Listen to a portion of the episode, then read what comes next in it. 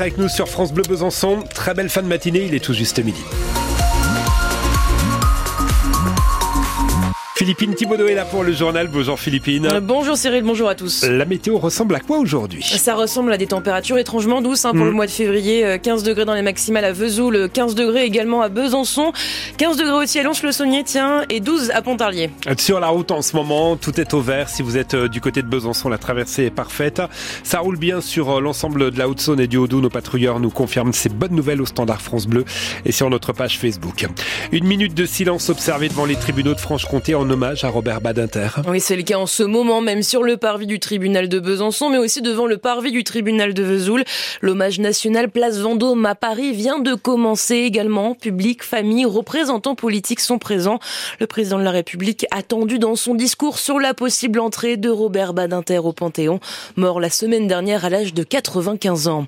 Juste après cet après-midi, Emmanuel Macron euh, recevra la Confédération paysanne et la coordination rurale. Les syndicats attendent des actions concrètes dix jours avant le salon de l'agriculture et dix jours après leur mobilisation aux portes de Paris. Action concrète notamment à propos de la loi Egalim. C'est la loi qui protège les revenus des agriculteurs face aux distributeurs et supermarchés. Et eh bien, la Cour des comptes relève d'ailleurs ce matin que les infractions à la loi n'ont pas été sanctionnées. Elle demande la création d'une plateforme de signalement aux éleveurs. Votre train circulera-t-il ce week-end? Euh, Réponse aujourd'hui via des notifications sur vos portables. Sept contrôleurs de la SNCF sur 10 se feront grève ce week-end en plein dans les vacances de la zone A et C. Hausse de salaire, meilleure prise en compte de leur fin de carrière font partie des revendications de Sudrail et de la CGT. SNCF Voyageurs a indiqué que son objectif était d'assurer ce week-end au moins un TGV sur deux. Côté circulation sur les routes, Bison Futé hisse son drapeau rouge en Auvergne-Rhône-Alpes vendredi dans le sens des départs et orange dans le sens des retours. Midi 2 sur France Bleu Besançon, l'amour euh, à tout âge. la preuve avec Françoise et Armand, un couple d'octogénaires de Besançon, 30 ans d'amour à leur actif. Et à l'occasion de la Saint-Valentin, Caroline Félix, vous les avez rencontrés. Dans leur salon, une seule photo trône au-dessus du canapé. Il y a peut-être un peu de poussière parce que, voilà, ça c'est quand on s'est rencontrés il y a 31 ans. Elle, Tignas Rousse, lui, un grand barbu de 2 mètres, et ils le disent tous les deux en chœur. Ce jour-là, ça a fait vraiment tilt. Mais il s'est passé dans nos yeux quelque chose d'exceptionnel. Moi, je suis vraiment tombée amoureuse, folle de cet homme. Ils ont alors la cinquantaine, divorcés. Elle a deux fils. Pour Armand, ça ne fait pas de doute. Il la demande en mariage deux jours après leur rencontre. Parce que j'avais euh, un profond sentiment pour cette personne, sans la connaître du tout. C'était son esprit euh, très ouvert et grande intelligence. Je m'y attendais pas du tout, en fait plus on cherche, moins on trouve. Hein. Ils partagent plusieurs passions, la peinture, la déco, la rénovation de vieilles maisons. Aujourd'hui, ils sont moins manuels, plus durs de la feuille. Armand est en fauteuil roulant, mais la flamme, elle, est toujours là. Quand euh, il est tout beau, tout propre, tout fringant, je suis heureuse. Je l'embrasse et dis hum, Tu sens bon, mon chéri Et Françoise garde toujours avec elle une lettre de son mari écrite quand elle soignait son cancer.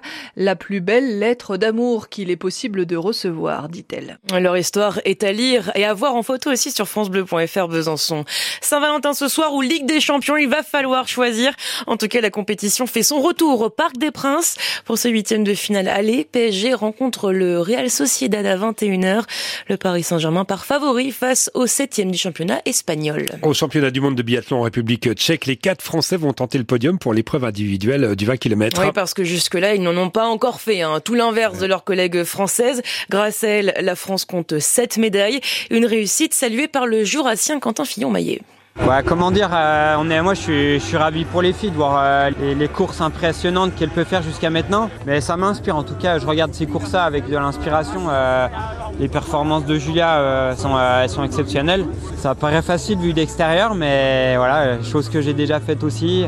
J'essaie aussi de m'inspirer des courses passées que j'ai pu vivre, à essayer de me, me remettre dans, dans la peau de cet athlète-là, qui à mon avis est pas trop lent, mais ouais, ça pas chose facile. La différence, elle est, elle est assez fine entre les deux. Hein. Franchement, c'est euh, une bonne dynamique, un bon, bon premier tir, des fois nous met dedans, et puis des fois un, mauvais premier tir. Euh, et ça, ça crée une dynamique un peu inverse qui est, des fois difficile à, tourner dans l'autre sens. Voilà, je, je travaille, je retrouve des, des bonnes sensations, mais c'est dans la tête, hein, clairement. Emilien Jacquelin, Eric Perrault et encore Fabien Claude sont les trois autres Français au départ de l'individuel 20 km homme. Aujourd'hui, aujourd'hui à partir de 17h20. Les handballeuses de l'SBF se déplacent ce soir 20h à Chambray. Une rencontre pour le compte de la 16e journée de D1. Les Byzantines sont 8e à 4 points et 3 places des Tourangelles. Et puis on a appris le forfait du capitaine du 15 de France pour le match contre l'Italie. Grégory Aldrit s'est blessé à la cuisse gauche contre l'Écosse la semaine dernière. France-Italie, c'est le 25 février prochain à Lille clôture de la troisième journée du tournoi Destination.